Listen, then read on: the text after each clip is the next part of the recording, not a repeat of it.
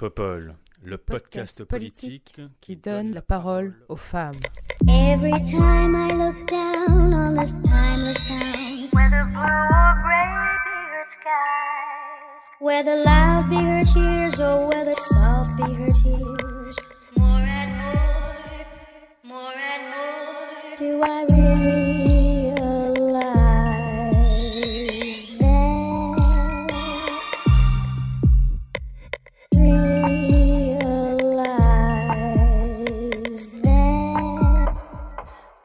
Bonjour, bonjour, bienvenue sur ce nouvel épisode de Popol. C'est le 15e épisode de la deuxième saison de Popol. Et pour ce nouvel épisode, j'ai le plaisir de recevoir Sabrina Ben Mokhtar. Bonjour Sabrina, Bonjour Léa, bonjour à toutes. comment vas-tu? Ça va bien, je te remercie. Comment euh, tu pourrais te décrire Comment tu pourrais euh, nous, nous- te présenter? Dis-nous qui tu es, quoi, s'il te Ça plaît. marche, c'est parti. Bah, je m'appelle Sabrina Ben Mokhtar, comme tu l'as dit. Je suis née en Algérie à 28 ans. J'ai été naturalisée à l'âge de 13 ans. Euh, Je précise au cas où on parle d'échange de nationalité parce que ça a été vraiment le marqueur de mon engagement politique. Euh, mais plus sérieusement, euh, je suis caissière, du moins j'étais jusqu'à très récemment. Je suis aussi élue à la ville de Nancy où on a fait tomber un bastion de droite depuis 70 ans avec une union de gauche écolo et société civile. Donc voilà à peu près qui je suis. Super, je te remercie. Et nous avons aussi le plaisir de recevoir Mathilde Viau. Bonjour Mathilde, Bonjour Léa, bonjour à toutes et tous. comment vas-tu? Ça va super. Cool, ça fait plaisir de te voir. Est-ce que tu pourrais nous parler de toi, s'il te plaît?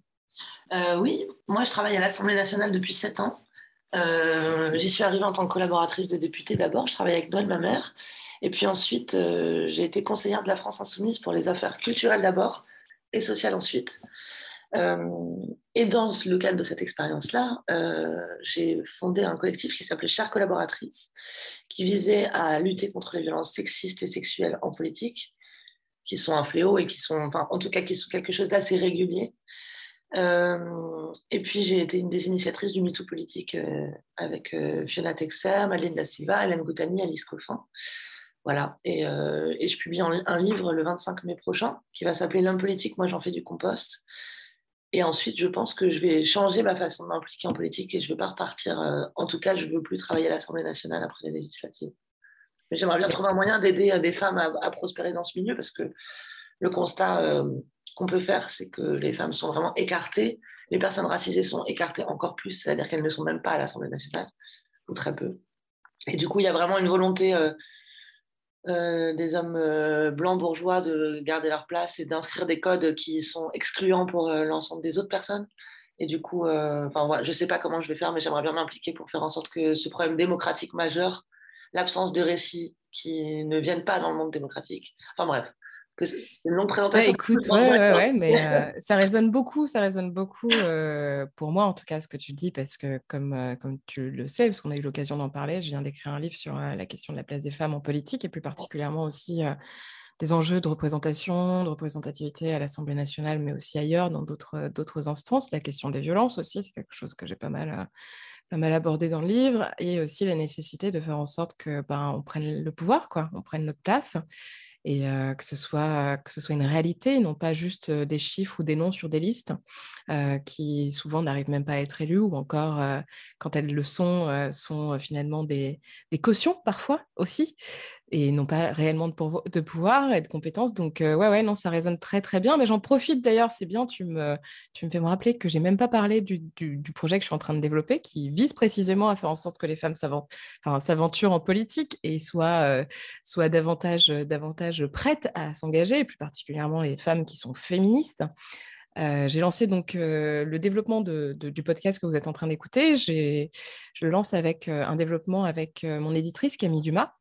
Euh, on va lancer une newsletter de Popol, qui sera donc une news- newsletter politique avec un regard euh, féministe, où on fera de la vulgarisation, etc. etc. Et en parallèle, on lance euh, une association, justement, pour permettre aussi à davantage de femmes à s'engager en politique. Donc, je pense que c'est peut-être quelque chose qui va t'intéresser, Mathilde.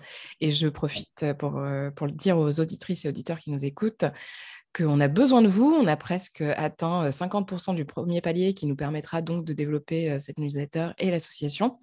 Et donc, si vous voulez nous aider, n'hésitez pas à vous, à vous rendre sur Ulule et à taper Popol pour soutenir le projet. Merci beaucoup.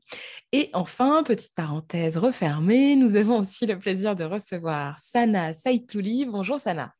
Bonjour, bonjour Léa, bonjour à toutes. Comment vas-tu? Ça va, ça va, on fait aller, là, on, on lâche rien. Ouais, tu vas nous en parler, je sais. Hein. Ça, ouais, ouais, ouais, Toi, tu n'as pas été épargnée ces derniers jours. Hein? Non, ouais. Moi, je fais partie des femmes un peu euh, euh, en ce moment euh, très taclées, mais on lâche pas, quoi. Donc, est-ce que tu peux nous dire un peu ce que tu fais, s'il te plaît, te présenter, s'il te plaît Mon portable, m'appelle en même temps. alors, moi, je suis Sana Saitouli. Je viens de Sergi, j'ai 40 ans. Je viens d'avoir 40 ans. Je suis une, une, une activiste on va dire, une femme de terrain. Euh, j'ai engagé très tôt. Euh, j'ai grandi dans un quartier populaire qui s'appelle le quartier de la Croix-Petit à Cergy, euh, avec toutes les richesses et les difficultés qu'on peut rencontrer.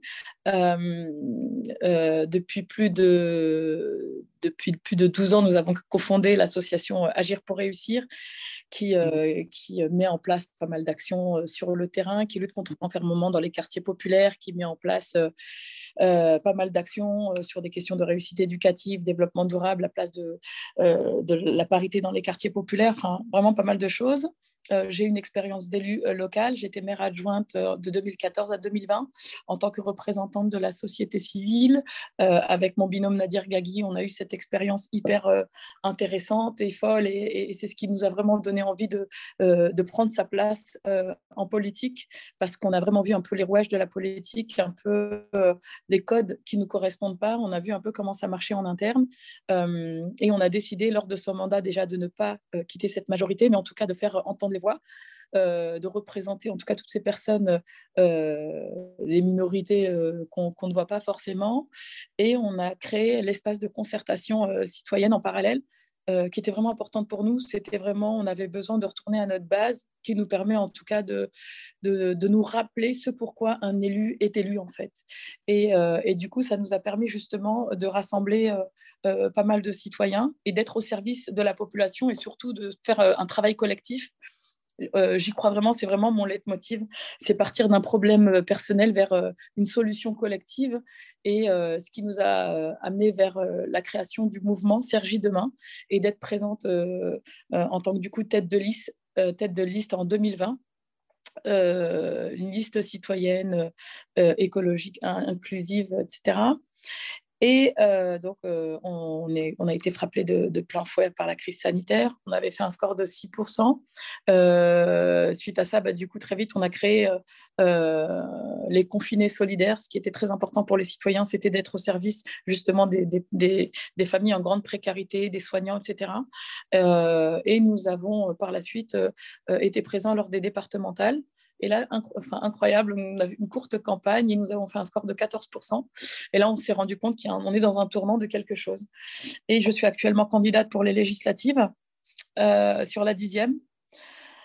Euh, que dire C'est une période assez compliquée euh, et en même temps voilà, pleine d'énergie. Je pense qu'on aura l'occasion de, de, là tout à l'heure d'exposer un peu la météo du moment sur le territoire.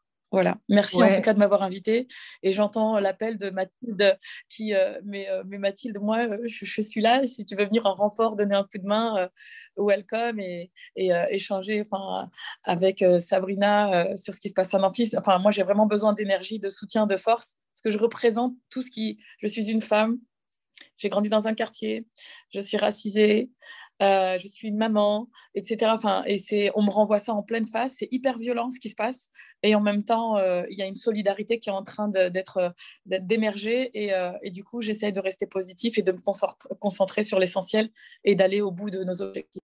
Merci beaucoup, Sana. C'était une belle présentation et une présentation dynamique, enthousiaste. Ça fait du bien. Du coup, ça va nous permettre de bah, parler de ces législatives parce que c'est ce qu'on a prévu aujourd'hui. On va parler de ça. Allez, c'est parti. Petite intro qui va bien. Législative, alliance et désunion. Les élections législatives se tiendront les 12 et 19 juin prochains. Ce scrutin parlementaire, contrairement au précédent, fait couler beaucoup d'encre, et pour cause. Au lendemain d'une élection présidentielle qui a bousculé le paysage politique français, les enjeux sont de taille. Entre alliance à gauche et désunion à droite, les partis politiques, anciens comme récents, cherchent tous la meilleure recette pour obtenir le plus de sièges au Palais Bourbon. Car rappelons-le, au-delà des enjeux stratégiques et politiques, les élections législatives représentent également un enjeu financier important pour les partis politiques. Il faut savoir que ce scrutin représente en France la pierre angulaire du financement de la vie politique et les résultats seront déterminants pour les finances des partis politiques pendant les cinq prochaines années. En effet, chaque bulletin rapporte un peu plus de 1,60€ par an au parti du ou de la candidate dont le nom est inscrit dessus, et ce, même si ou il ou elle n'a même pas été élu, à condition bien sûr que son parti ait récolté au moins 1% des suffrages exprimés dans au moins 50 circonscriptions. Les diverses formations de gauche sont arrivées à un accord englobant LFI, PS, ELV et PCF. Tant et si bien que ces quatre partis présenteront des candidates et candidats issus de cette union baptisée désormais NUPS. À droite, les velléités de certaines et de certains de s'allier avec le parti du président de la République créent des tensions difficiles à contenir et la débâcle annoncée de LR pousse certaines et certains à retirer leur candidature de peur de ne pas voir leurs frais de campagne remboursés. Au-delà de ces considérations, ces élections représentent aussi des enjeux en matière de représentativité. À quoi ressemblera notre future Assemblée nationale et comment fait-on pour qu'elle nous ressemble vraiment? C'est de ça dont je voulais parler avec vous aujourd'hui et on commence un peu dans le désordre avec, disons, allez, l'union de la gauche. Qu'en pensez-vous? C'est quand même une bonne nouvelle, non? Mathilde, qu'en penses-tu? Euh, moi, je fais partie des personnes qui sont absolument ravies euh, de cette union de la gauche. je ne suis pas certaine que ce soit très pertinent de l'appeler union de la gauche. Euh, à mon sens, le fait qu'on arrive sur une base programmatique, c'est-à-dire sur le, en tout cas le, refus de la réforme des retraites, euh, l'augmentation du SMIC, etc., à s'entendre. Et donc, c'est-à-dire que ce n'est pas que quelque chose d'un, ce n'est pas que des discussions d'appareils qui veulent euh, placer des gens. En réalité, il y a quand même quelque chose de l'ordre du programme qui se, qui s'harmonise, euh, qui fait du bien et qui vient peut-être rattraper des divisions qui étaient générées aussi pour faire en sorte qu'il y ait plus de chapelles, parce que quand il y a plus de chapelles, il y a plus de curés. Et donc, il y a quand même pas mal de divisions qui étaient mises en place parfois de façon un peu factice pour faire en sorte que chacun reste bien le chef de, son mouvement. Là, il n'y a plus d'intérêt à être le chef du mouvement parce que sinon, la plupart des autres partis que la France insoumise s'écrasent par terre dans le néant. donc, par conséquent, pour sauver leurs appareils en arrivant là, euh, tout le monde accepte euh, l'union. Mais moi, je suis vraiment réjouie que ce soit sur une base euh, programmatique et que ça se passe comme ça. Est-ce que c'est une bonne nouvelle pour toi aussi, euh, Sana? Alors, moi, j'ai trouvé l'initiative, euh, j'étais hyper réjouie, j'étais super contente vraiment pour le coup, euh, mais je suis aujourd'hui hyper déçue. pourquoi? Parce que on parle d'union, on parle justement d'une nouvelle union populaire, écologique et sociale. En soi, j'adhère complètement. Ce qui me dérange à chaque fois, c'est qu'on vient toujours chercher les gens des quartiers à un moment à un moment euh, clé. Quoi. On met à la marge encore les acteurs de terrain, les associations, les, les, militants et toujours les mêmes profils et les mêmes personnes. Et à un moment donné, stop. Quoi. Il y en a marre. Euh, il y en a marre de nous mettre à la marge. Il y en a marre de nous mettre de côté, de venir nous chercher quand il y a besoin. Je, enfin, je trouve qu'il y a une forme d'humiliation et de manque de respect. Et ça, ça passe plus. Euh, cette colère ne passe plus. D'autant plus que pour mon expérience à moi, euh, euh, en tout cas sur cette union. J'étais hyper contente lorsque cet appel est sorti. Enfin, j'ai fait partie de, de, ces personnes euh, lors de, la dernière ligne droite à avoir appelé à, voter Jean-Luc Mélenchon, à nous être positionnés, à dans la continuité de tout ce qu'on met en place, d'avoir fait le job quoi, sur le terrain, etc. d'avoir aussi également, force, enfin pas forcé la main, mais en tout cas d'avoir alerté dès le départ avant même le premier tour, euh, d'avoir commencé à aller échanger avec les partis, notamment avec euh, le FI local, les écologistes, etc., en disant venez les gens, on travaille ensemble, on travaille maintenant, main dans la main, ne nous mettez pas de côté, ne faites pas les mêmes erreurs, etc. On a fait des communiqués, on a fait pas mal de choses. Enfin, vraiment, on est rentré dans des codes que forcément on n'a pas forcément quand tu une liste citoyenne, etc. On essaie de rentrer dans le truc pour dire eh oh, on est là. Et là, douche froide. Euh, donc, du coup, il y a des échanges, mais on nous, on nous prend pas au sérieux, on n'est pas autour d'une table on nous lâche des vues. Euh, je dis ça, mais tu vois, enfin, euh, avec euh, des gens du côté enfin, national et autres, tu vois, où on te dit au local, c'est pas là que ça se décide, c'est au national. Donc tu vas à la source, tu échanges, tu dis voilà ce qu'on a mis en place, voilà ce qu'on vaut sur le terrain, voilà ce qu'on pèse, il y a des chiffres, enfin voilà, voilà les projets qu'on a mis en place, voilà, on est aligné sur les valeurs, on est aligné sur beaucoup de choses. venez, on travaille vraiment ensemble. Venez, on essaie vraiment de créer cette inclusion et ne nous laissez pas la marge. Je dis nous, les femmes, les femmes racisées, les gens, les gens des quartiers, enfin, il y avait tout ça. Et là, je me suis dit non, ça va pas, ils vont pas oser euh, positionner. Et là, j'apprends que euh, non seulement, euh, donc du coup, on n'est pas, on fait pas partie de, ces tables rondes, des échanges, des discussions. On nous calcule pas, on nous donne pas l'heure, comme on dit sur le terrain. Mais surtout, je vois qu'on donne justement cette investiture à un ancien LRM qui a changé trois fois de veste, tu vois ce que je veux dire, avec tout son parcours, qui a 30% d'abstention à l'Assemblée, qui est aux abonnés absents sur le terrain, qui a des positions assez intéressantes. Je veux dire, en termes de communication, ça, on ne lui retirera pas. Mais en termes d'action, d'actes, etc., je me dis non, ça, c'est pas possible. Et quand tu vois ça, je me dis, on marche sur la tête. Euh, du coup, cette colère et cette déception, c'est même plus une colère, c'est une déception qui conforte un peu euh, l'émotion, enfin le sentiment que j'avais un peu avant. Mais du coup, cet appel à l'union, euh, j'y croyais quand même et j'étais en mode optimiste et tout. Et là, il y a deux choses. Donc, soit on veut nous mettre la responsabilité de dire il faut se retirer, sinon vous allez faire perdre la gauche. Et ça, non, c'est bon. On fait perdre le enfin, on laisse le Front National au machin. Enfin, ah, c'est bon, l'effet barrage, c'est mort, quoi.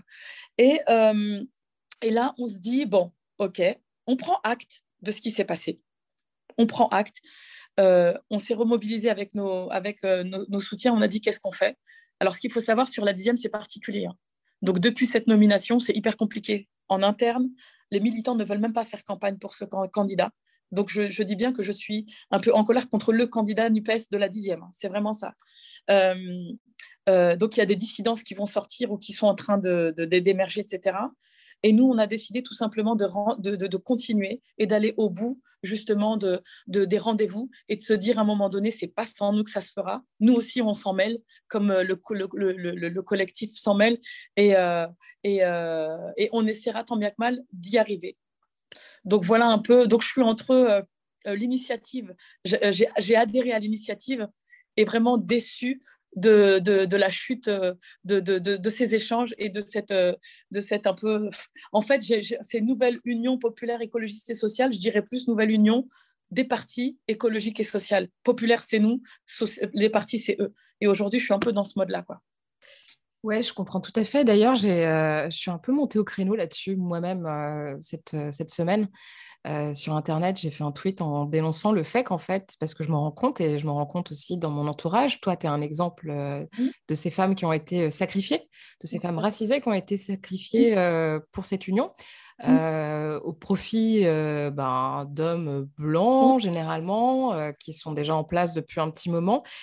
Et on est, on est venu un peu m'engueuler genre en mode ouais mais de quoi tu parles et tout t'as des, as des infos? Bah ouais en fait. Parce que du bah coup ce que j'ai fait c'est que j'ai fait un appel sur, sur Twitter sachant que j'avais quand même déjà pas mal d'exemples en tête. Donc je vais pas lâcher des noms parce que j'ai pas envie non plus si ces personnes n'ont pas envie tu vois d'être voilà d'être d'être pointé du doigt je peux l'entendre aussi. Mais ce que je peux vous dire aujourd'hui c'est qu'en fait j'ai reçu quand même beaucoup de messages de meufs qui sont venues me voir en me disant bah déjà merci Léa. Moi je peux pas l'ouvrir parce que ben je salue l'union donc je peux pas non plus euh, jeter l'opprobre sur un truc sur lequel on est en train de taffer depuis des, mois voire des années pour certaines. Été investie par mon parti, j'ai été écartée ou envoyée euh, euh, à je t'enfouis genre au bout du monde ou dans une circo non gagnable au profit enfin pour un pour un mec qui vraisemblablement va remporter cette circo haut la main. Il y a un vrai problème en fait. Et je suis, euh, je suis vraiment choquée en fait, et ça me fait chier parce que moi aussi, je suis super contente. Cette union pour moi, ça a été, j'ai failli en pleurer quoi, tellement j'étais contente qu'il y ait enfin quelque chose qui se passe. Et je le parle, enfin, j'en parle vraiment avec énormément d'émotion parce que j'en pouvais plus de voir que les partis étaient en train de, de, se déchirer. Que, lui, que la gauche était complètement euh, inabsente, absente de, de grands rendez-vous nationaux. Là, je me dis, yes, enfin, on va peut-être y arriver. Et là, je me dis qu'il reste un truc qui va pas, quoi. Il reste un truc qui va pas. Donc, euh, ok, super, je salue cette union. J'en suis très, très contente, mais il y a quand même des, choses qui vont pas. Et je pense qu'il est nécessaire, et moi, dans ma position en plus observatrice de la vie politique, moi, j'ai aucun enjeu là-dedans. Je vais pas perdre de circo, je vais pas perdre quoi que ce soit, je m'en tape. Je pense que c'est aussi mon rôle de, le dénoncer et de mettre le doigt sur ce qui va pas. Donc, ok, c'est bien, mais franchement, il va falloir faire gaffe. Effectivement, il y a eu des pots cassés. Il y aura encore des pots cassés. Et clairement, je pense que là, ça, c'est clair qu'il faut ouvrir notre gueule parce que c'est pas possible. Sabrina, je te laisse aussi euh, réagir, excuse-moi. Mais non, il n'y a pas de souci, merci. Mais c'est vrai que je, je, partage à la fois ce que Mathilde a dit et ce que Sana aussi a dit. C'est que d'un côté, on est vraiment mais pleine d'espoir, heureuse. Enfin, franchement, NUPES, je disais NUP, mais NUPES, j'apprends que c'est NUPES. mais vraiment, c'est un moment euh, historique. Euh, je ne sais pas, enfin, je pense pas qu'on prenne la mesure là maintenant de ce que c'est, euh, surtout pour notre jeunesse. Enfin, moi, j'ai jamais connu un tel élan d'espoir. Hein. Mon premier souvenir politique, pour moi, c'était 2002. Quoi. Notre génération, elle a connu que l'austérité, l'accaparement des richesses, la montée de l'extrême droite, les renoncements, et puis récemment, en fait, l'éco-anxiété carrément avec l'inaction climatique. Et là, ce qui est en train de se jouer, c'est vraiment historique et ça, suscite un, espoir en fait immense. Et c'est vrai que c'est ce que disait Mathilde, elle disait qu'on avait une vraie logique d'union avec une vraie base politique de rupture, avec euh, des éléments programmatiques qui sont forts et qui ne sont pas d'ailleurs sans rappeler euh, bah, le Front populaire et les différentes avancées comme les congés payés, réduction du temps de travail, etc vraiment, on est en train de vivre un moment historique. Euh, euh, on est en train d'écrire l'histoire. Euh, les manuels d'histoire parleront de, ce moment-là.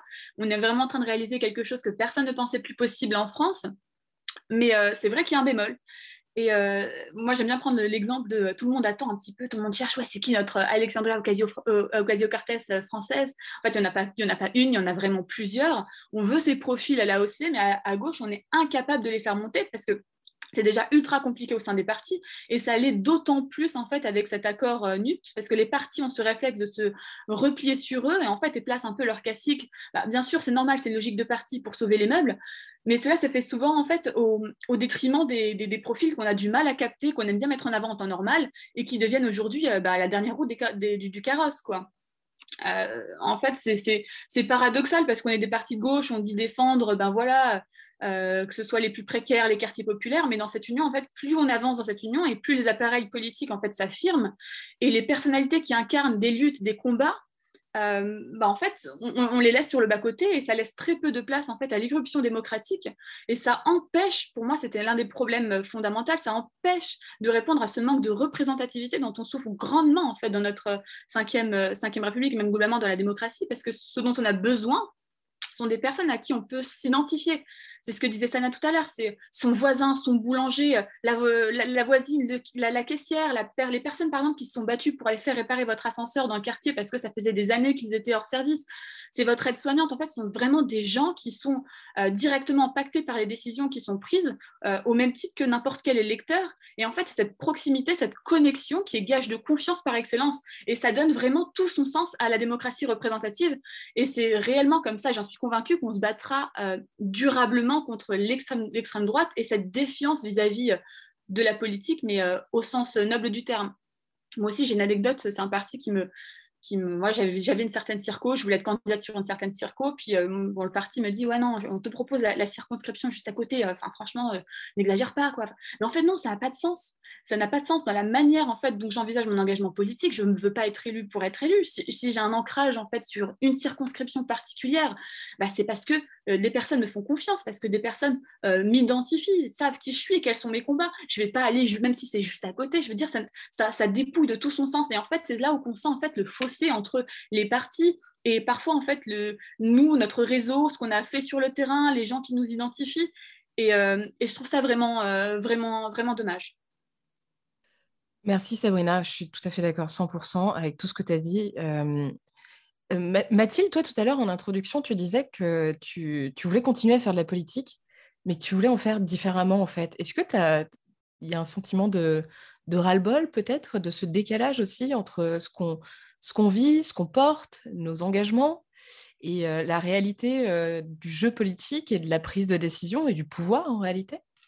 Moi, je suis de plus en plus persuadée que les partis politiques tels qu'ils sont gérés maintenant par des hommes euh, blancs bourgeois, en fait, hein, euh, ont peur de faire émerger de nouveaux profils. Et c'est pour ça qu'ils ne le font pas. Je pense vraiment qu'ils ont peur d'être euh, ringardisés en deux secondes, parce que c'est effectivement ce qui va se passer dès lors que de nouvelles personnes, avec de nouvelles valeurs, une autre façon de parler, de s'amuser, c'est-à-dire que ça va devenir joyeux la politique, quand des profils différents vont, arriver. On va cesser les réunions grises, pourries, euh, où tout le monde s'écoute parler, euh, qui, ont lieu tard le soir, d'ailleurs, exprès pour que les femmes qui ont des enfants ne puissent pas être là, hein, vraiment.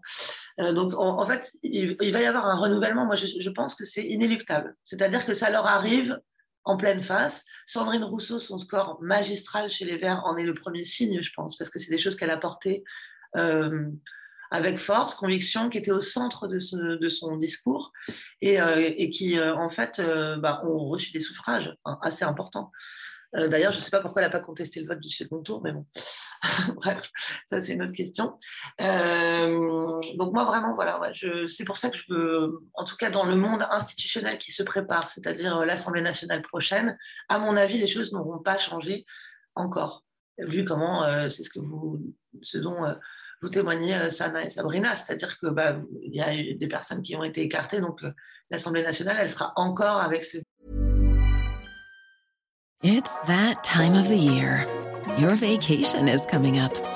You can already hear the beach waves, feel the warm breeze, relax, and think about work. You really, really want it all to work out while you're away. Monday.com gives you and the team that peace of mind. When all work is on one platform and everyone's in sync, things just flow wherever you are. Tap the banner to go to Monday.com.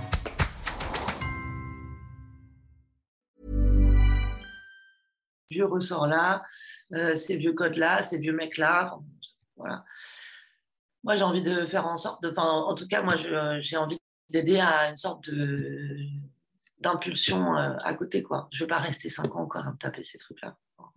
Non, ouais, c'est clair.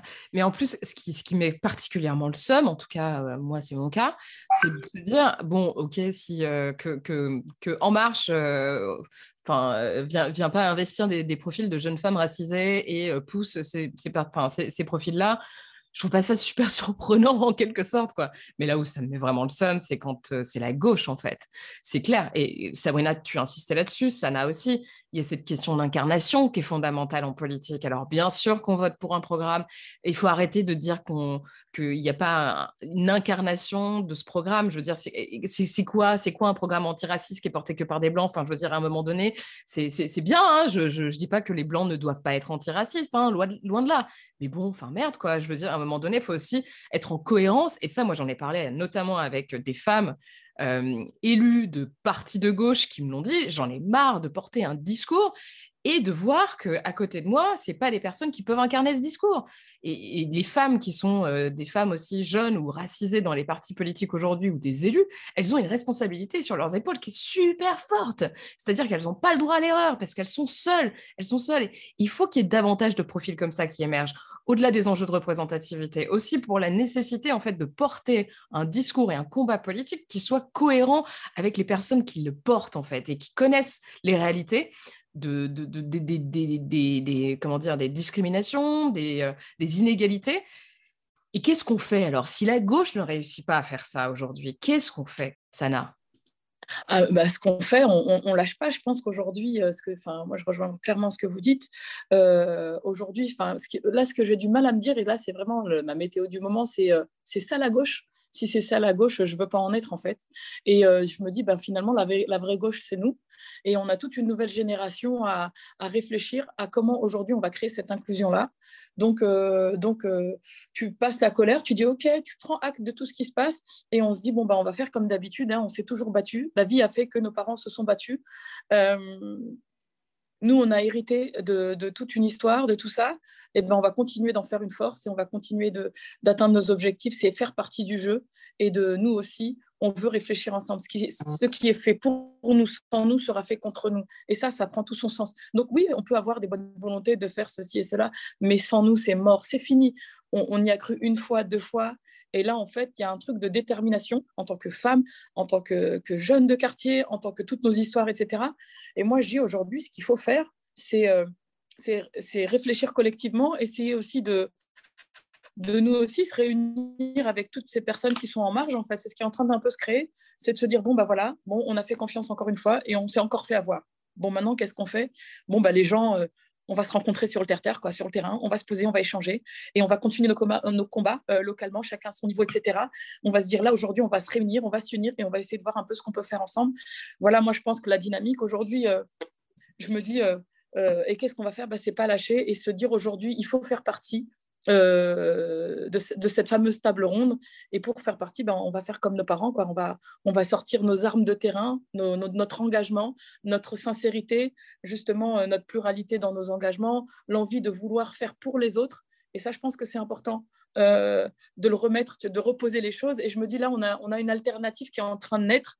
Et reprendre justement toute cette solidarité, etc. Essayer de faire quelque chose vraiment de positif.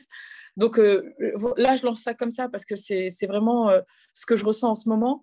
Mais, mais on, on, on, lâche rien, quoi. C'est bon.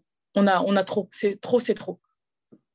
Ouais, je comprends tout à fait. Et en plus, souvent, moi, j'ai l'impression, et pour l'avoir quand même bien étudié, notamment dans le cas des femmes en politique, qu'il y a quand même cette volonté de dissuader, en fait, dissuader euh, aux femmes, enfin, dissuader les femmes de s'engager, comme tu le disais, Mathilde, d'ailleurs, par rapport aux horaires. Euh, et, et, là, je pense que ce type d'opération, que ce soit conscient ou inconscient d'ailleurs de la part des responsables politiques, a cette tendance à peut-être écarter des personnes qui ont un engagement très sincère et qui sont euh, prêtes à, enfin, à, lutter, à porter, euh, à porter des, programmes, à porter, euh, tu vois, même tu parlais du terrain, à aller sur le terrain, à vraiment faire le taf qui vont se dire mais en fait moi j'en ai marre quoi. J'ai envie de jeter l'éponge. J'ai pas envie de faire ça. J'ai pas envie de me prendre des coups. J'ai pas envie c'est déjà tellement compliqué de faire de la politique.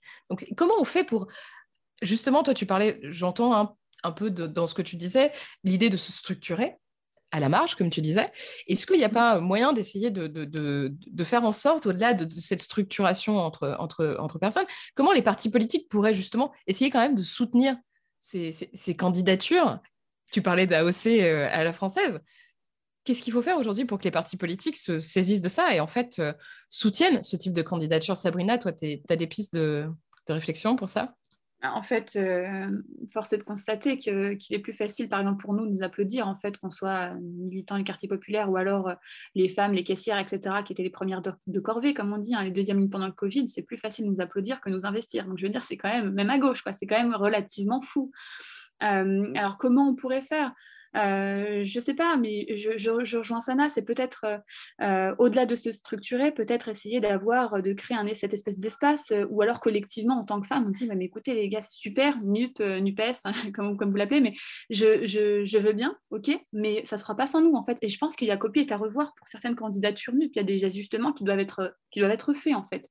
Et bah, je pense, bon, il y a, je ne sais pas si vous l'avez vu, ce député PS qui était contre le mariage, pour tous, qui a investi, donc je ne sais pas de qui il a pris la place, mais voilà, il y a des candidats qui, enfin, on estime les candidats investis issus des quartiers populaires à moins de 2%. je veux dire, pour une union populaire, nouvelle union populaire, c'est vraiment très bas. Ou alors encore des jeunes, comme vous l'avez dit, hein, des jeunes qui n'ont jamais été députés, qui incarnent quelque chose, ou même ne serait-ce que d'être jeune, déjà, c'est déjà un truc dingue, quoi. Enfin, d'avoir des jeunes à l'Assemblée nationale, c'est vraiment une opportunité historique pour la gauche, mais non, on envoie des députés qui sont députés déjà depuis 20 ans et pour rester poli, dont on a du mal à, évaluer la plus-value. Hein, euh, qui représentent, qu'est-ce qu'ils représentent. En fait, ils sont tous issus du, vieux monde et on a dans cette union-là, on a à la fois des personnes, et je pense qu'il y a des partis, et je ne dis pas que les partis le font volontairement, sciemment, les structures, non, j'ai vu que euh, euh, le boulanger dans le Doubs a été investi par Europe Écologie Les Verts, c'est déjà génial.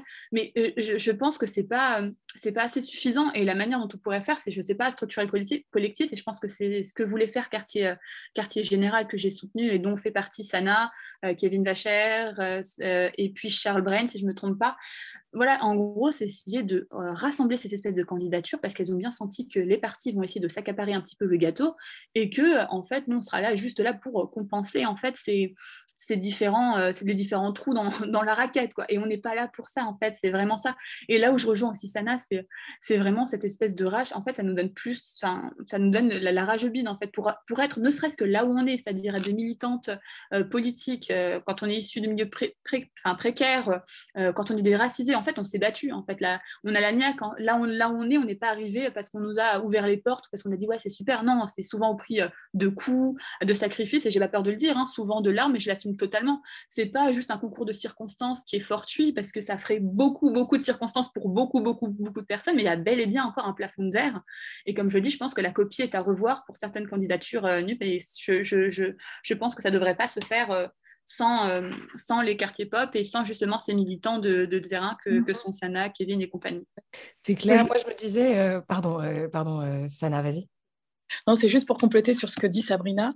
Tu vois, Sabrina, là, comme moi, là, mon cas, c'est vraiment un cas d'école. Hein. Sur le terrain, actuellement, etc., je fais partie de quartier général. J'ai intégré l'Académie des futurs leaders. C'est-à-dire qu'en fait, voilà, tu as, des, structures qui se sont créées justement pour lutter contre ça, etc. Et je me suis même rendu compte que, tu vois, au sein même de quartier général, etc., avec toute la volonté, tout le taf que fait Sarah Durieux, Noé, enfin, franchement, je les, remercie vraiment parce qu'il y a un taf euh, de dingue qui est fait et on voit bien que les traitements sont pas pareils. Enfin, moi, je suis aussi, du coup, euh, Stéphane Le boulanger du Doubs, qui est mon camarade de promo et que je pousse, on se soutient, on demande de la force, Loumir euh, et bien d'autres encore. En fait, c'est des gens, en fait, j'ai l'impression qu'en fait, ils sont venus chercher faire leurs courses. Et en fait, du coup, finalement, pour moi, hein, ça a été aussi violent violent parce que je me dis en fait, euh, c'est comme si on dit ah ben non, on a été chercher des candidats de chez euh, Quartier Général au sein de l'Académie des futurs leaders, etc. Donc on a été chercher Alma Dufour au sein de, de l'Académie des futurs leaders. Donc ok, elle a été investie. Loumir, c'est Stéphane Ravaclé. Tu vois, et encore une fois, on revient, et c'est une réalité, et je suis hyper contente pour mes camarades, et, et je me dis qu'au moins, s'ils sont à l'intérieur, ils vont réussir, ils vont porter la voix de, de, de des autres. Mais encore une fois, euh, en fait, ce qui m'a fait mal, et ce qui me fait mal, c'est que même en intégrant des instances euh, avec des personnalités engagées comme Sarah Durieux, comme Alice Barbe, comme Mishka Benjio, etc., où genre il y a une sorte de cooptation, il y a un label, tu vois ce que je veux dire? Et là, les mecs, ils te donnent pas l'heure, on te regarde pas. Et en gros, c'est on a fait nos courses. Et du coup, je me dis, est-ce que c'est pas une double violence pour nous encore?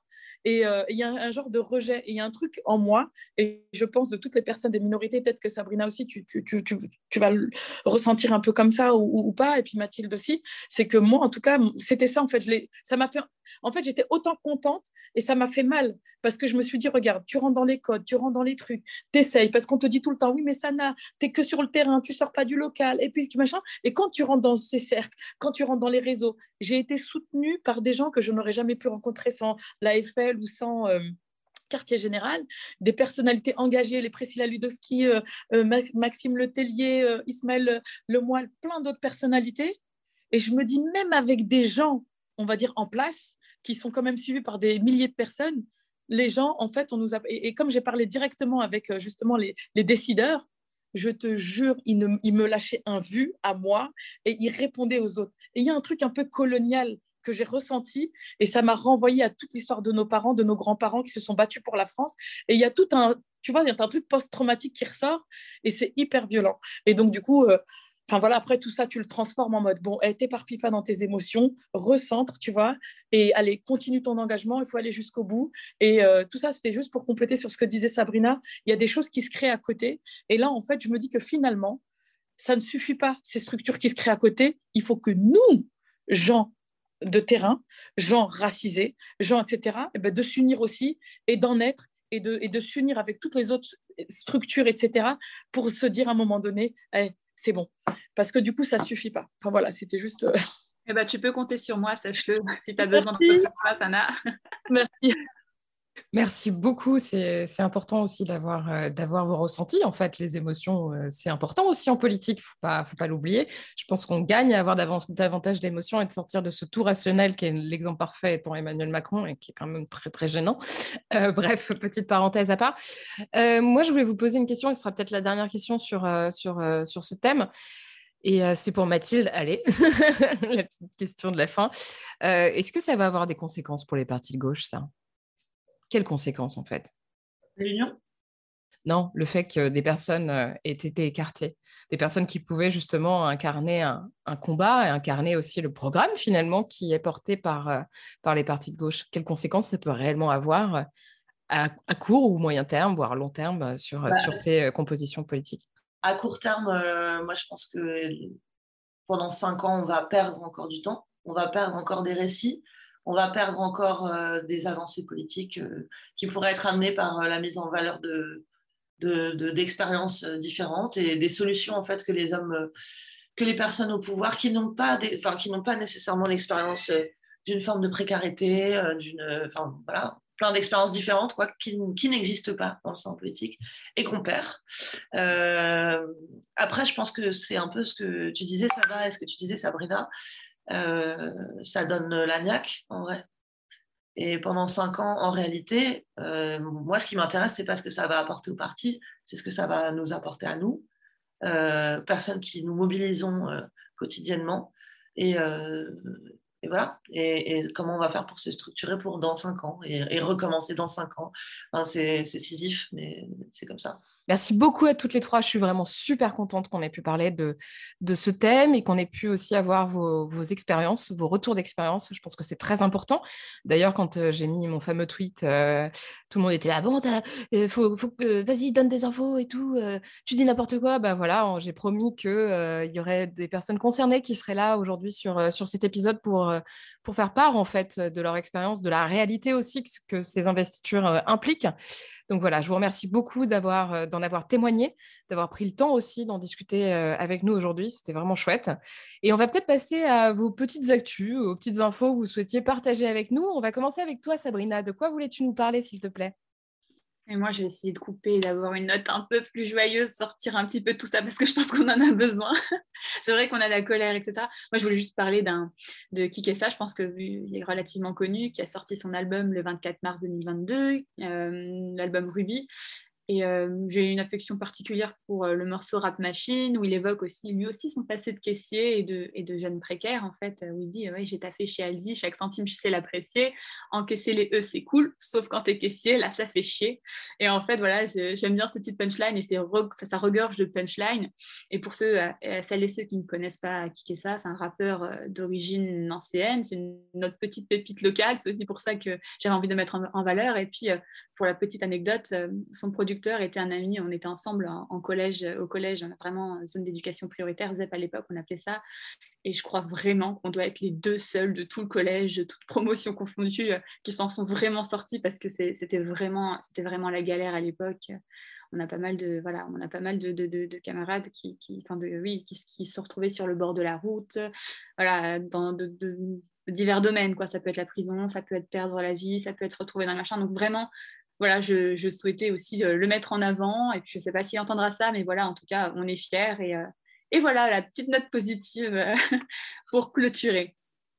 Merci beaucoup, Sabrina. Sana, toi, de quoi voulais-tu nous parler, s'il te plaît? Oui, alors moi, ce que je, moi, je l'instant le truc positif, c'est que j'ai rencontré ces derniers mois euh, des personnalités vraiment importantes, inspirantes et engagées, des personnes que j'aurais pas pu euh, rencontrer en étant rentrée, euh, en restant localement, etc. J'ai intégré l'Académie des futurs leaders en janvier, une académie qui a été créée en vue de justement de, de, de, repérer justement des, des, activistes, des personnalités engagées, en vue de d'accompagner et de mettre euh, en lumière les futurs euh, euh, politiques de demain, des gens euh, bah, comme moi et bien d'autres, hein, Priscilla, Fanny, Anne, Stéphane Ravaclé, etc. Des gens, j'aurais jamais pu rencontrer ces personnes-là.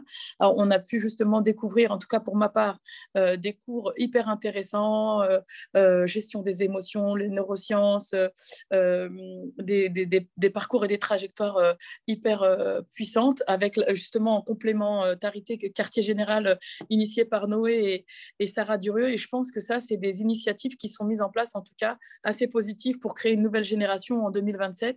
Et je me dis, ça donne de l'espoir. Euh, là, je rentre à peine des États-Unis. Ça m'a permis justement d'aller aux États-Unis, Washington et New York, euh, d'aller à la rencontre. Donc moi, je suis vraiment une, je vais pas dire une fan, mais en tout cas, je, elle est assez inspirante et, je trouve qu'il y a pas mal de choses pareilles avec Alexandria Ocasio-Cortez. Donc, j'ai eu la chance de rencontrer ses collaborateurs, euh, d'aller sur place au congrès, etc. Enfin, j'ai rencontré euh, Karen Olson. Et, en, et, et, pareil, il y a le Next Level, en fait, avec euh, Tara Dickman. C'est des, des, structures, des associations qui sont là, en fait, et qui me permettent, moi, aujourd'hui, de me dire waouh, il y a des gens quand même bienveillants qui sont prêts, justement, à, à, construire ce pouvoir-là et à nous, nous amener de l'avant et permettre de. Donc, euh, donc, voilà, moi, je voulais en tout cas leur dire merci, leur dire que, voilà, on est ensemble et, on lâchera rien.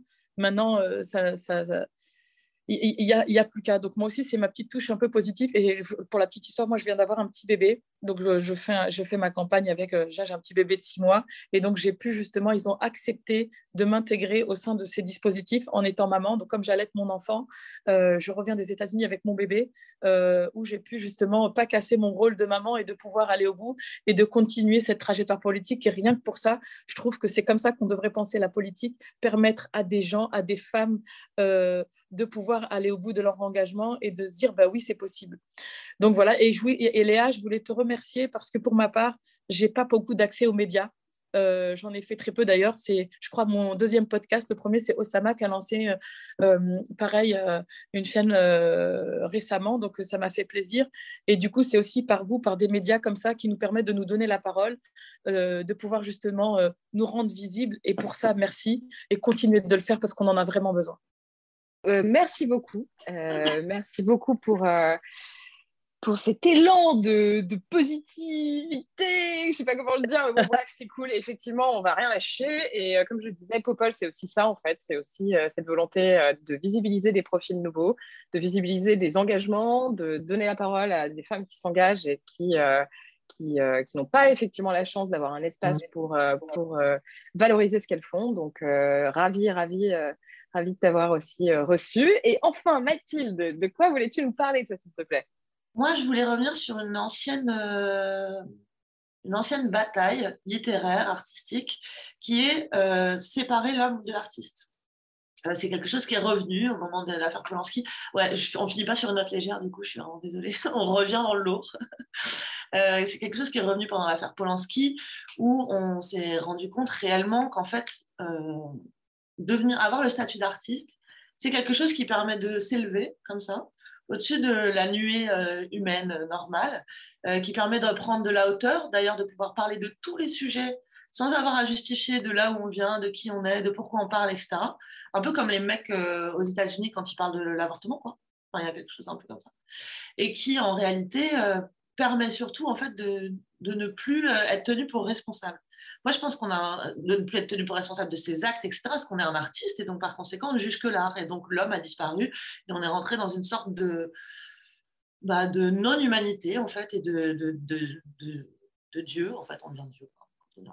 Bref, ce que je voulais dire, c'est qu'on on, reste encore dans un monde politique où on est vu comme un artiste. C'est-à-dire qu'on est euh, déifié comme ça, euh, mis au-dessus de, des, autres personnes et que c'est ça le réel problème, il me semble, euh, de ce qu'on vit en ce moment, c'est-à-dire la façon avec laquelle on est capable de placer des personnes au-dessus de tout le monde euh, qui vont parler de tout à la place de tout le monde. Et, voilà, et je pense que Proust, il faudrait qu'il revoie sa copie, c'est enfin, quand il s'est attaqué à Sainte-Beuve sur cette question-là, pour des raisons bref. Mais, euh, mais je pense que c'est un vrai euh, sujet sur comment on se positionne quand on fait de la politique, d'où on parle, etc. et de quoi on est responsable et tout. Et voilà, mais bon, du coup, on revient sur le sujet. Et... Non, mais c'est aussi important, effectivement, de, de le rappeler, hein, tout simplement. Je vous remercie beaucoup, beaucoup, beaucoup, beaucoup, toutes les trois, d'avoir participé à ce nouvel épisode de Popol. Je rappelle que vous pouvez soutenir le développement de Popol en allant sur notre petite cagnotte Ulule et en lâchant 1, 2, 3, 4, 5, 6, 200 balles si vous le souhaitez. Et si vous le pouvez, bien sûr. Euh, merci beaucoup. Merci par avance. À bientôt. Aucune femme ne recourt de gaieté de cœur à l'avortement. Vous savez quel pays a légalisé l'avortement en premier dans l'histoire? Non, c'est pas un pays scandinave, euh, pour une fois. La Norvège a commencé à travailler sur le dossier en 1934, la Suède en 1938 et la Finlande a adopté la légalisation de l'avortement en 1950. Non? Eh bien, c'est la Russie, et pas n'importe laquelle. La Russie bolchevique. En 1920 et sous l'impulsion de Lénine, il s'agissait de protéger la santé des femmes pour favoriser le travail féminin. Il était possible et à n'importe quel stade de la grossesse. Bon, je vous rassure, il a été interdit sous Staline, puis légalisé à nouveau à la fin de l'ère soviétique en 1955. Et aujourd'hui, en Russie, l'avortement est autorisé et pris en charge sur fonds publics jusqu'à la 12e semaine de grossesse et jusqu'à la 22e semaine de grossesse en cas de viol. Vous l'avez sûrement entendu cette semaine, le droit à l'avortement connaît des heures difficiles aux États-Unis. Women's rights in America are under attack. How dare they tell a woman what she can do and cannot do with her own body? Et je voudrais vous parler du dernier édito de Nick Christophe, l'un des éditorialistes les plus connus du New York Times, parce qu'il met très simplement en mots et en question ce à quoi les républicains de Louisiane n'ont pas vraiment pensé. Parce que considérer que la vie commence à la fécondation, c'est considérer que l'avortement est un homicide. Et Nick Christophe se pose les questions suivantes. Est-ce que les règles deviennent du coup une scène de crime potentiel car elles contiennent ce qui est considéré comme des restes humains? Et si c'est le cas, les médecins légistes qui enquêtent sur les morts suspectes seront-ils également assignés à examiner des scènes de règles? Deuxième question, comment considère-t-on la fausse couche, un homicide involontaire? Troisième question, et que dire de l'implant contraceptif? Il peut empêcher la fécondation, mais il peut aussi empêcher l'implantation d'un ovule fécondé. En Louisiane, ça pourrait donc être un meurtre. Et si on s'y rend, est-ce qu'on doit enlever son implant? Et dernière question, la plus dramatique peut-être, imaginez qu'une ado soit violée et en résulte qu'elle soit enceinte. Ses parents l'aident à avorter. Eux et leur fille risquent un procès pour meurtre, soit plus que le violeur. Alors, le zygote, un être humain comme les autres Le sujet est plutôt touchy dans beaucoup de pays et a commencé en Europe. En Andorre, par exemple, l'avortement y est puni de 6 mois de prison pour la femme et de 3 ans de prison ainsi que 5 ans d'interdiction d'exercer la médecine pour la personne qui réalise l'interruption volontaire de grossesse. Le fait de donner des informations à une patiente ou de la diriger vers l'étranger constitue également un délit. Et c'est pas le seul pays européen. On a Malte, où il y a un an, le gouvernement a écarté une proposition de loi ouvrant le droit à l'avortement. Certaines peines peuvent aller jusqu'à 3 ans de prison pour les femmes et les personnes qui les aident, 4 ans pour les médecins. Et puis on a la Pologne aussi qui prévoit que l'avortement n'est autorisé que pour protéger la vie ou la santé des femmes ou quand la grossesse résulte d'un viol. Notez qu'en Irlande, il est aussi autorisé seulement depuis 2018. Et souvenez-vous de la France en 1972. Si vous aviez pu avorter, est-ce que vous l'auriez fait? Ah, si je l'ai fait déjà. C'est pas que je l'ai fait. Est-ce que vous n'avez fait plusieurs fois et je suis bien contente. Parce que trop de gosses comme ça, c'est pas. Combien d'enfants avez-vous Oh, Maintenant, j'en ai, j'en ai cinq, mais j'en avais eu huit. Suis pour. Vous êtes pour l'avortement Oui, certainement. Pourquoi, madame Ben, parce qu'on est déjà bien assez de monde sur la Terre. Alors, euh, mettre des petits-enfants malheureux au monde, et il vaut mieux les laisser où ils sont. Vous ne pensez pas qu'il vaudrait mieux diffuser la contraception Ah, ça, l'un n'empêche pas l'autre. S'ils l'ont, c'est par plaisir qu'elles l'ont.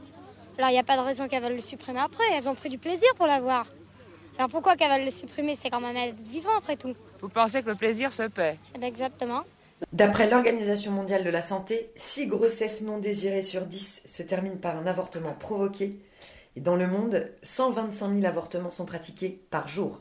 L'avortement non sécurisé reste la cause numéro une de mortalité maternelle. Pourtant, on se pose toujours la question de l'importance de l'avortement médicalisé. Et ça, c'est au Sénégal, en ce moment par exemple. L'Église catholique dit non à l'avortement, que ce soit en cas de, de viol, en cas d'inceste, et pour toute raison, parce qu'elle considère que dès le moment de la conception, une vie humaine est engagée. L'école malikite a donné sa lecture de l'interdiction formelle de l'avortement dans l'islam. Il est recommandé de faire en sorte que la fille soit encadrée dans la discrétion et après son accouchement, si elle ne veut pas de l'enfant, qu'elle ne le tue pas de grâce. Mais on peut orienter l'enfant vers les pouponnières ou bien vers les orphelinats. Alors je laisse le mot de la fin à Simone de Beauvoir qui formule beaucoup mieux l'importance du militantisme sur la question. Je me demande si cette loi aurait eu lieu si elle n'avait pas commencé par signer le manifeste des 343, on les a appelés quelquefois les 343 salopes, le manifeste où nous disions que dans notre vie, nous étions toutes faites avorter.